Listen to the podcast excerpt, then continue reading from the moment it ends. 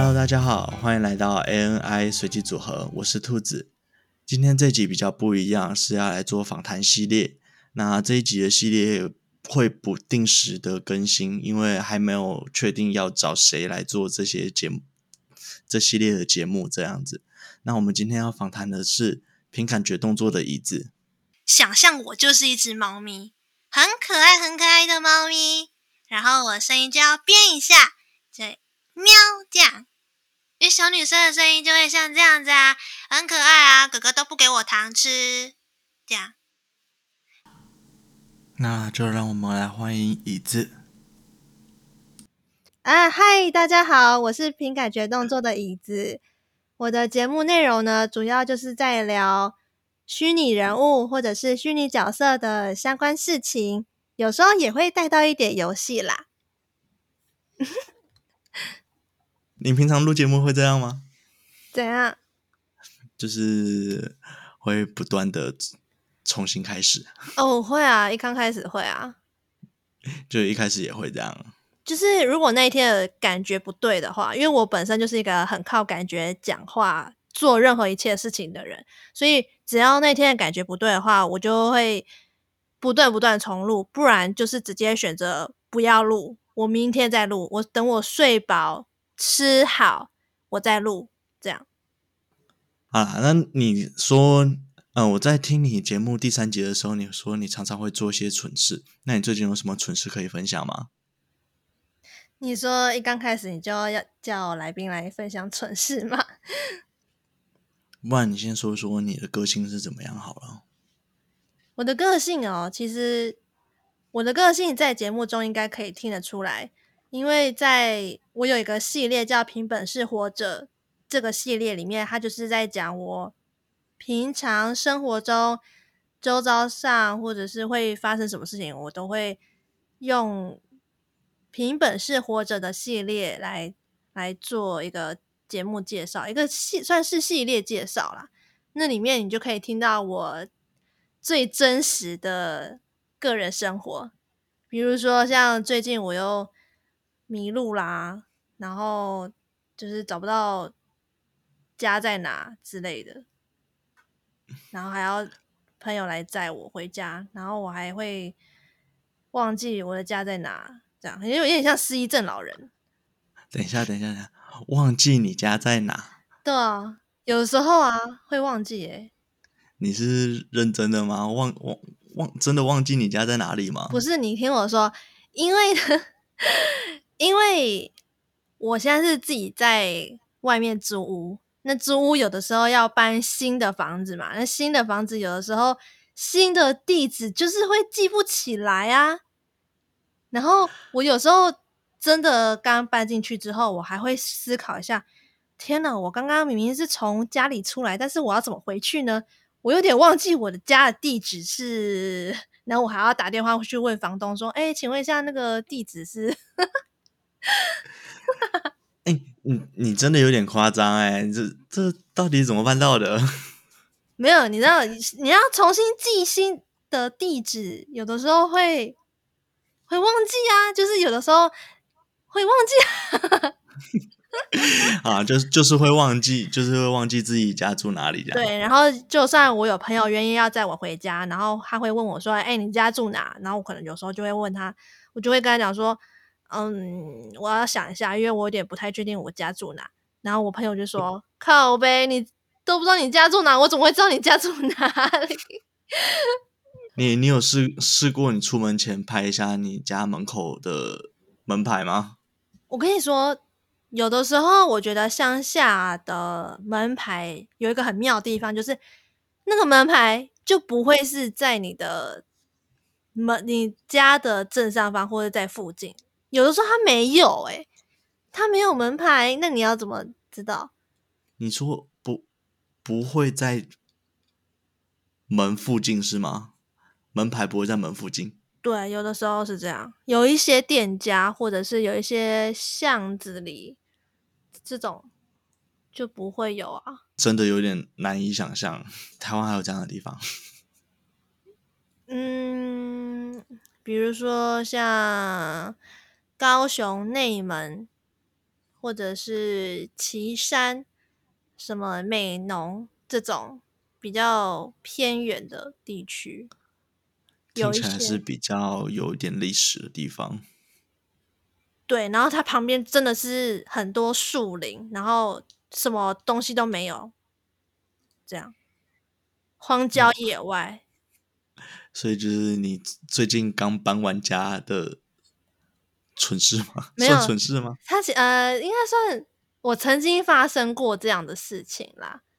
嗯，哦，你曾经发生过这样的事情？对对。那像你刚刚说，从你的节目可以听出来，就是你在生活上面，你在生活上面就是遇到了一些事情嘛。那我我说说我听完你节目的感觉，就是我听你的节目的时候，会感觉你有点。天然呆这样子，很多人都这样讲哎、欸，就是很多人，嗯，就是很多人都说你有点天然呆。因对，因为可是我我会看事情，因为有些事情我会很精确、很直觉，就是就是知道我该怎么做，然后可能这个举动会让人家会觉得哇，你很适合当领导人哎、欸，你怎么会有？这么快就可以做出政策或者是改变的事情，我我可以很就是应该怎么讲？我可以听大家的意见，然后知道该怎么做，或者是我知道环境现在格局变动，应该是就是你知道吗？就是那个环境的变动，变成说我可以知道怎么应对进退，那些我都可以。可是有的时候。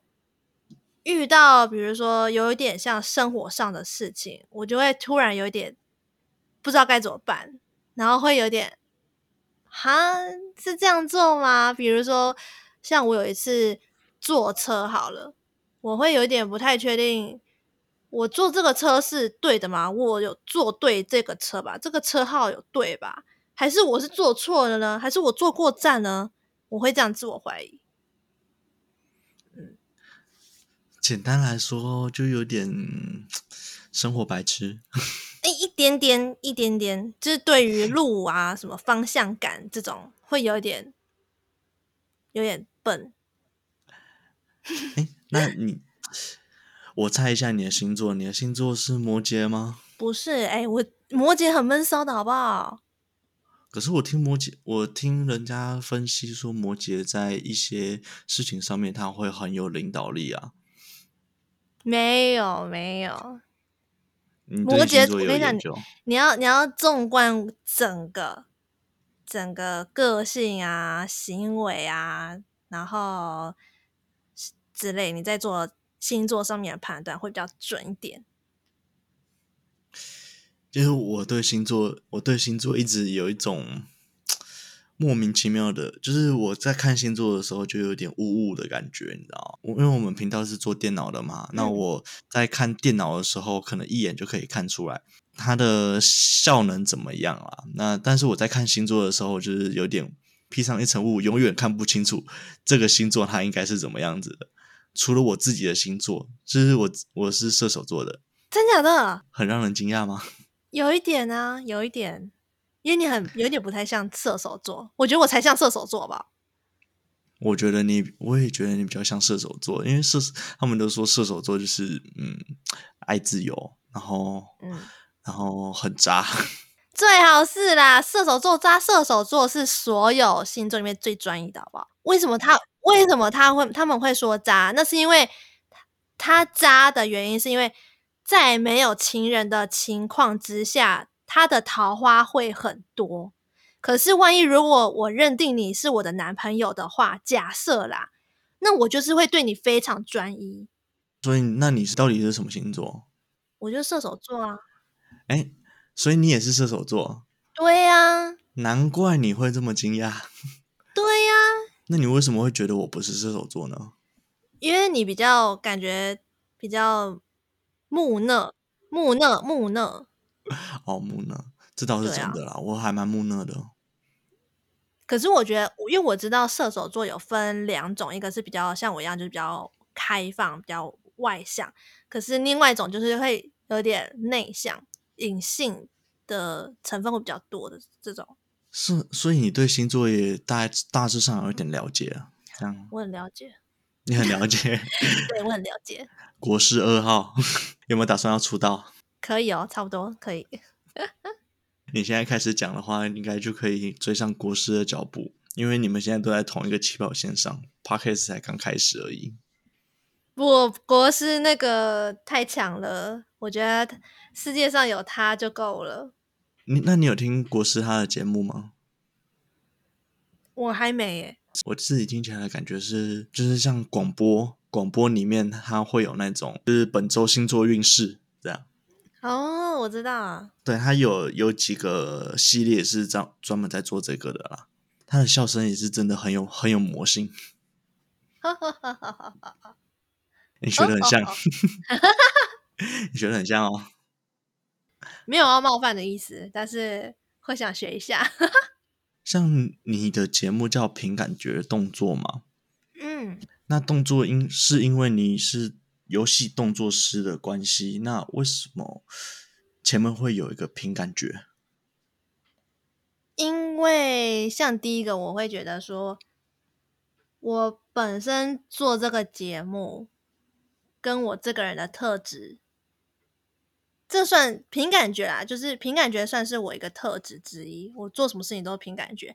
然后再来呢，就是我成为游戏动作师，成为正职之后，很多时候我在做调角色动作，有的时候主管他们也会说：“嗯，我想要什么快乐的感觉，就是那是一种感觉，或者是我觉得你调的动作有一点怪怪的。”可是他也说不出哪里怪，他就是会直接调给我看，然后他就会跟我讲说：“哦，什么叫做调得好？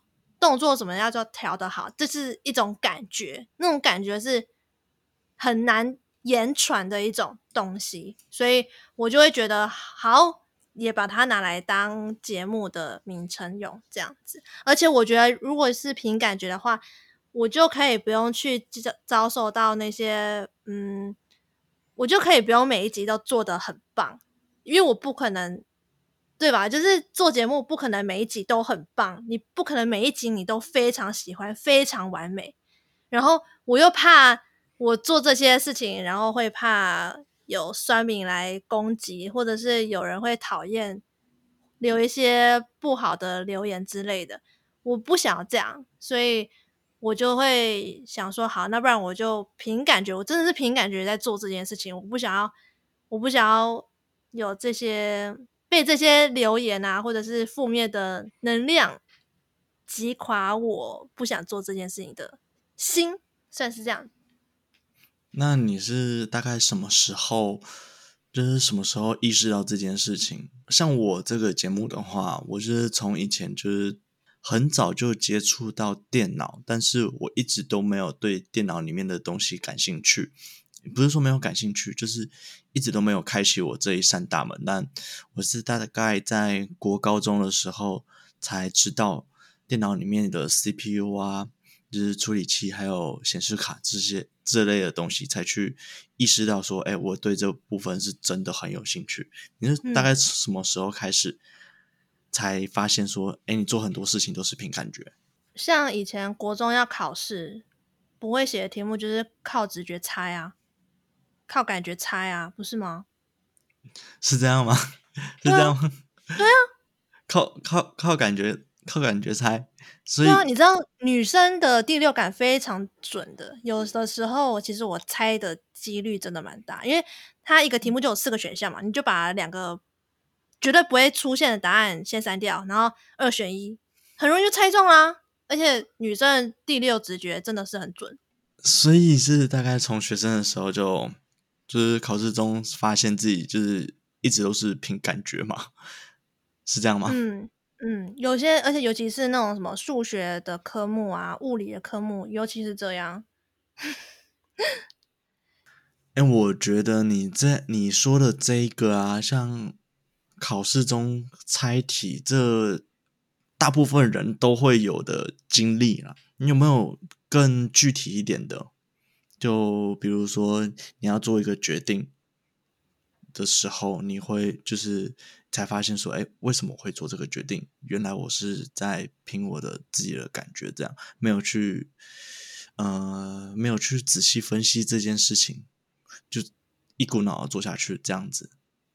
因为你知道，有时候人生啊，哈，现在突然变得很严肃，我现在整个人突然变得很严肃，代表我真的有在认真思考你的问题啦。有有有一种成就感了，有一点成就感了。对，能让来宾思考一下问题，就很有成就感。对，我觉得很棒啊。但是我觉得，你知道，有时候人生啊，你总是会遇到一些你必须要去犹豫不决。你知道，有些你遇到问题，你不可能马上就知道说啊，我就是要选 A，我不要逼的原因是什么什么。你很你很难去立刻的知道说。我不要什么，我要什么？你说晚餐吗？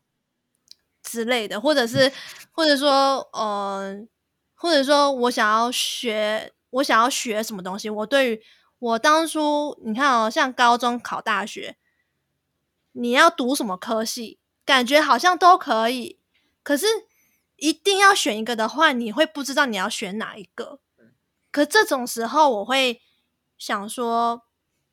好，那我就倾听我自己的内心，我会真的冷静下来，然后在夜晚的时候，我真的会内问我自己：你到底真的想要做什么？这就是一个我需要靠我自己的感觉，然后去听一下。可我我不是我不确定我自己能不能听得到上帝给你的给你的功课啦，但是我会想要去感应这件事情，就是我生来。你觉得上帝会想要给你什么样的挑战跟礼物？那你要怎么去接受它？怎么去 get 到上帝要给你的指示？我会想要去好好的问我自己，我想要的是什么？到底是这个男生爱我呢，还是另外一个男生爱我呢？我要先好好思考，到底是哪个男生对我比较好呢？好多烦恼哦。最好是最好是会有这个烦恼。哎，我有啊。好好好好好好啊！是是是我不好，是我不好，我没有这个烦恼。刚刚这样听下来啊，刚刚这样听下来，我觉得是你会倾听自己的内心吗？嗯，你会倾听了自己的内心，然后就是让你身体身体很自然的去做这个反应，是这样吗？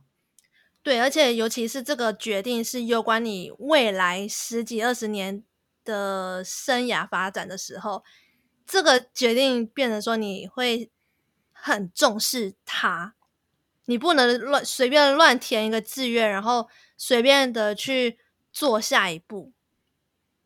哦，好，那我因为我刚听下来，我刚听下来的时候，我中间突然有一个想法啦，就是说。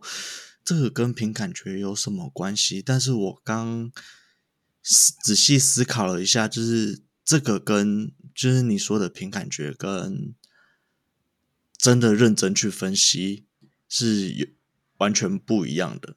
虽然都是很严肃的对待这件事情，但你的比较像是说我去倾听自己内心的想法，让自己的身体去做这个决定。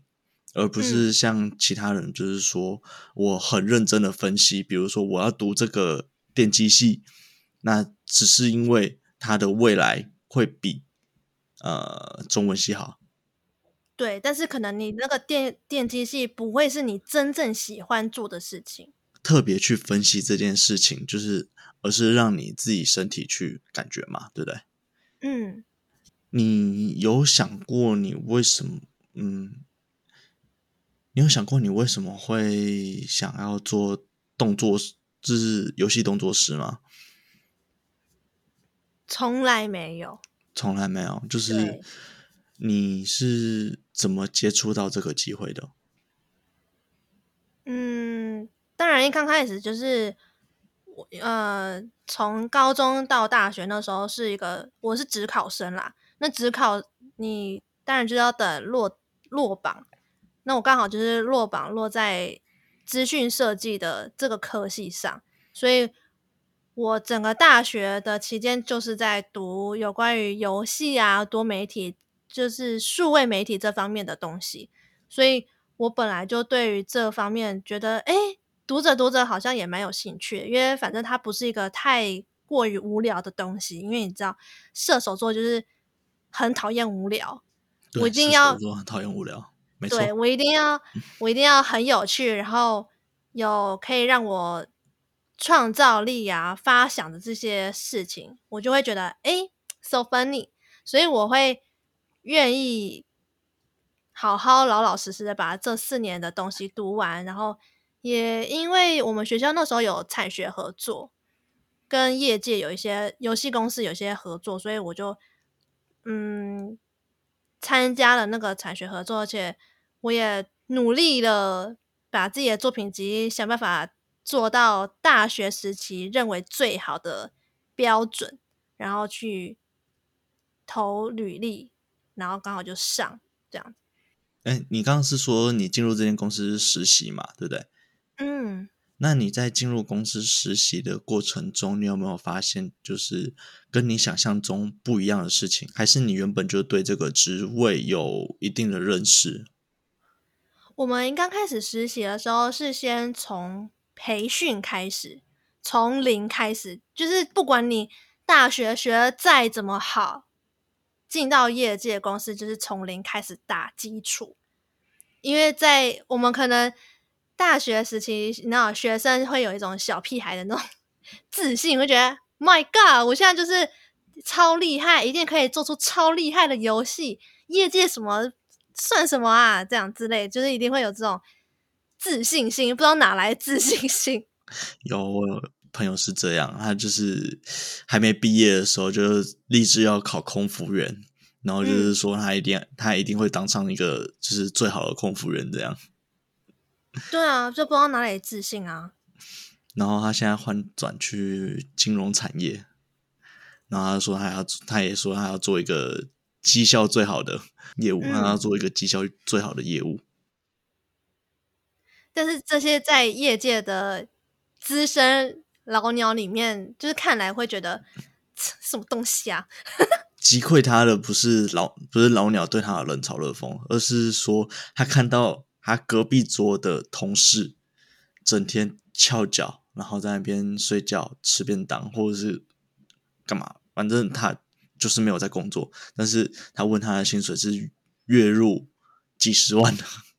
哇！对，就是击溃他的不是老鸟的冷冷嘲热讽，而是他看到老鸟确实有他厉害的地方。哦，一定还有自己不足的地方。对，那你刚刚说你很有自信的进入到这间公司，那之后发生什么事情？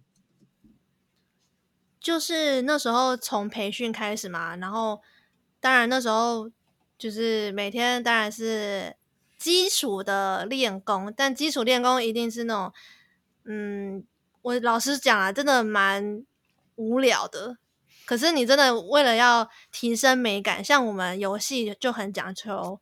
美感，你动作要美，你的美游戏画面要美，什么都要美。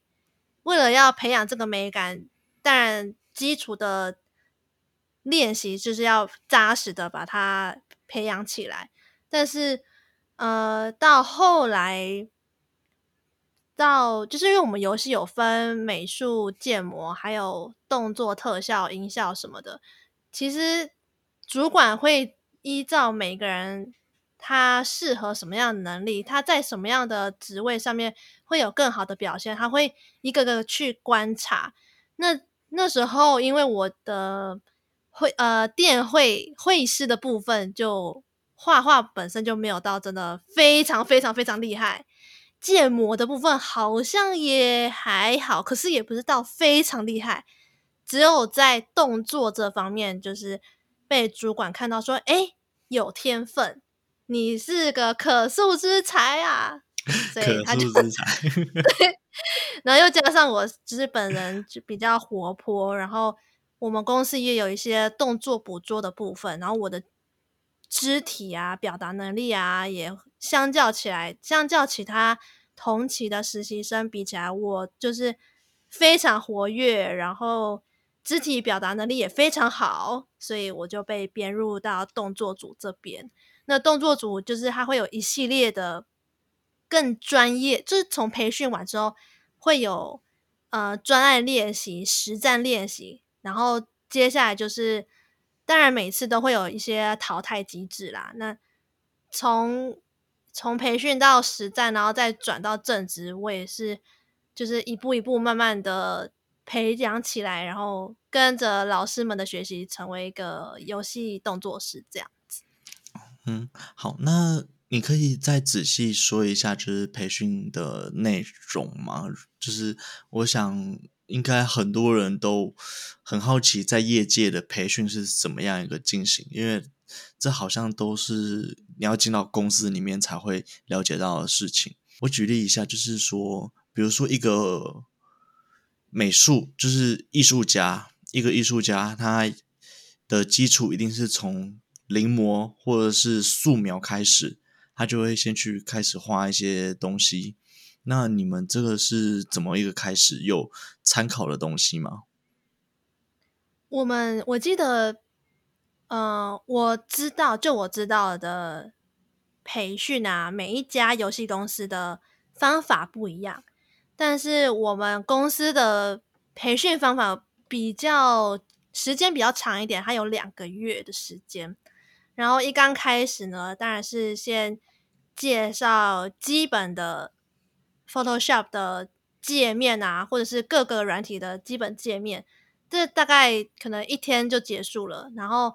会开始出呃，老师每个老师他都会出一个题目，比如说，假如说今天是呃画人物的，好了，那他就会先出一个题目，比如说，请你们每一个人画出一个僵尸，那个僵尸他需要什么样的特色跟动作 pose，是你们要自己去想象的，我想要看见你们的创造力。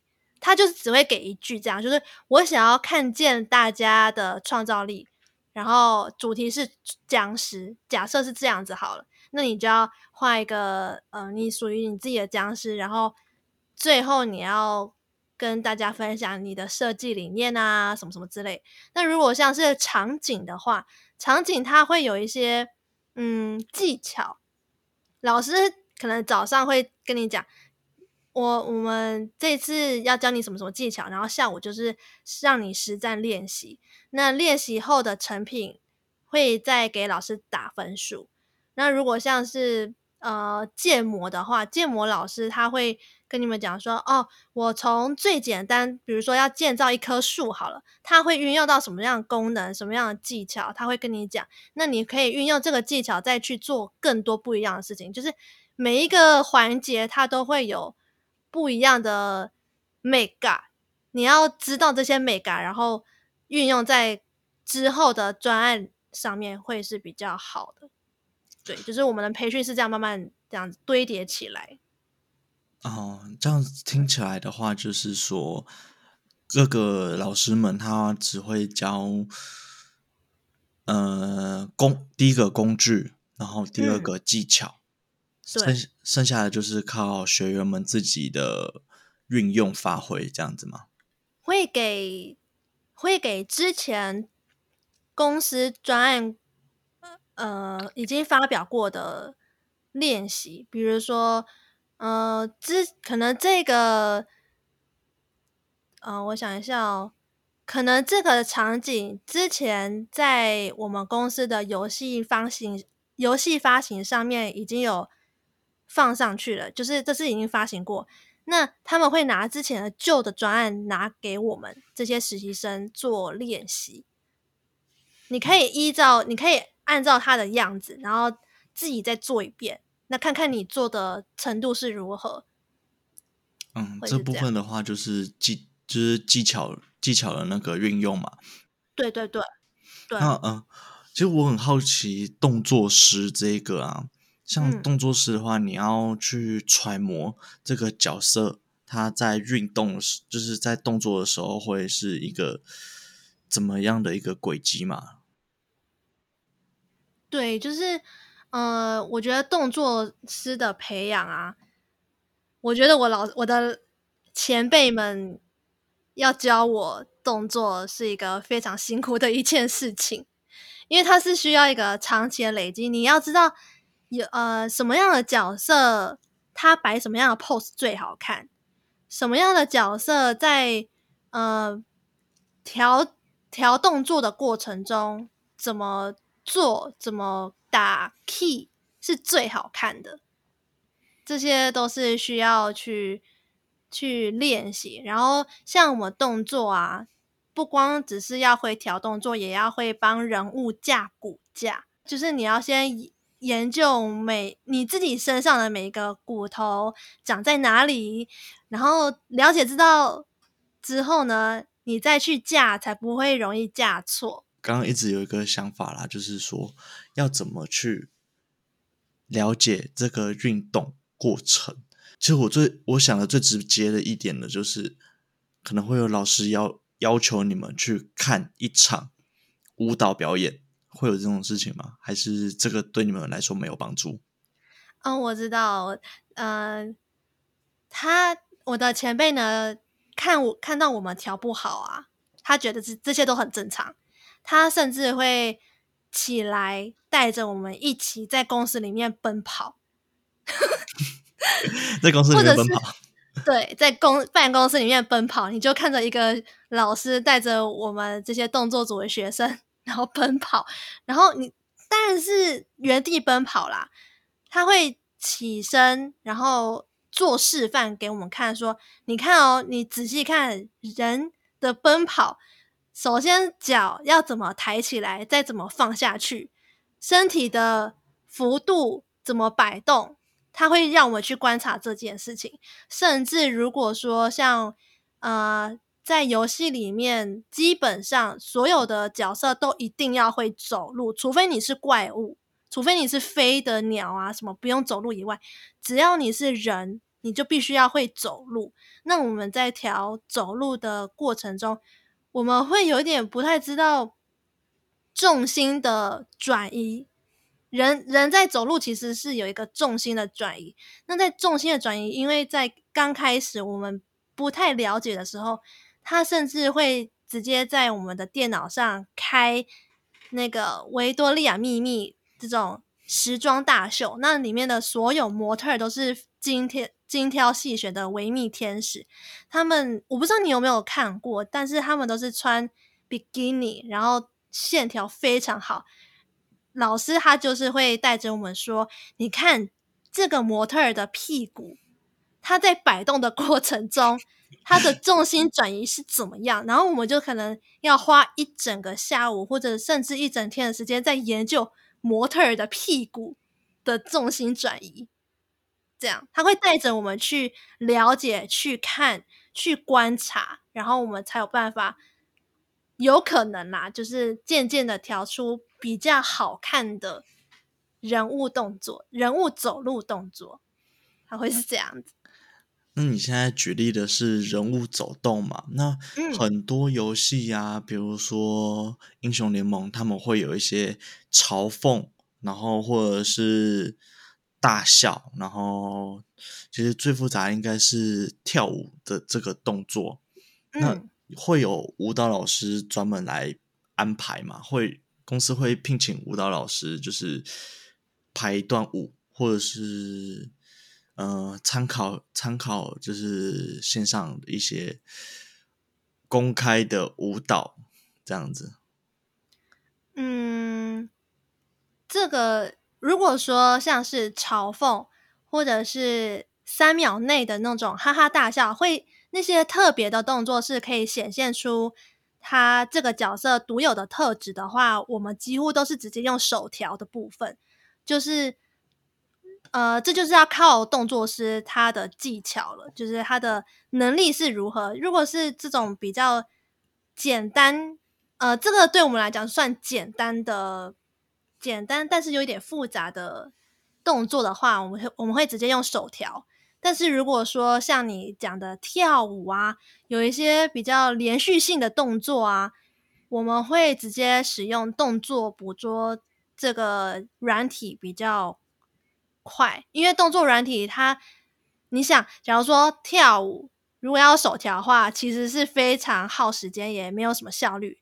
但是如果是动作捕捉的话，其实只要穿上动作捕捉衣，然后身上粘点点，那些动作资讯其实就可以直接输入到电脑里面，就可以不用用手条。像电影那种幕后花絮的那种，就是绿幕啊的场景，然后就会有人穿着看起来很突兀的衣服，这样子，像像那种吗？对，像《阿凡达》，它就是有运动运用到这个技巧、这个技术啦。接下来想问的是，就是你对于这份工作，你觉得有什么感想？或者是如果有新人要进入这个产业的话，你会有什么意见？我觉得，如果是新人要来要进来的话，一定要抱持的一个觉悟就是，你是来做游戏的，不是来玩游戏的。对，这两个差很多。做游戏跟玩游戏，对，很多人进会很多人会想要进来游戏公司，是因为。他们自己本身很喜欢玩游戏，然后玩一玩会觉得，嗯，我一定要进入游戏公司，然后天天玩游戏。这样很多人会有这种迷思，但是我觉得你进来游戏公司是要制作一款游戏，可能你会像我就是在动作组，那我可能每一天我就要面对不同的角色，然后面对不同的厂商的一些烦人琐事。你要调到他们自己想要的动作标准，这些就是需要去克服跟对，就是要需要克服的地方啦。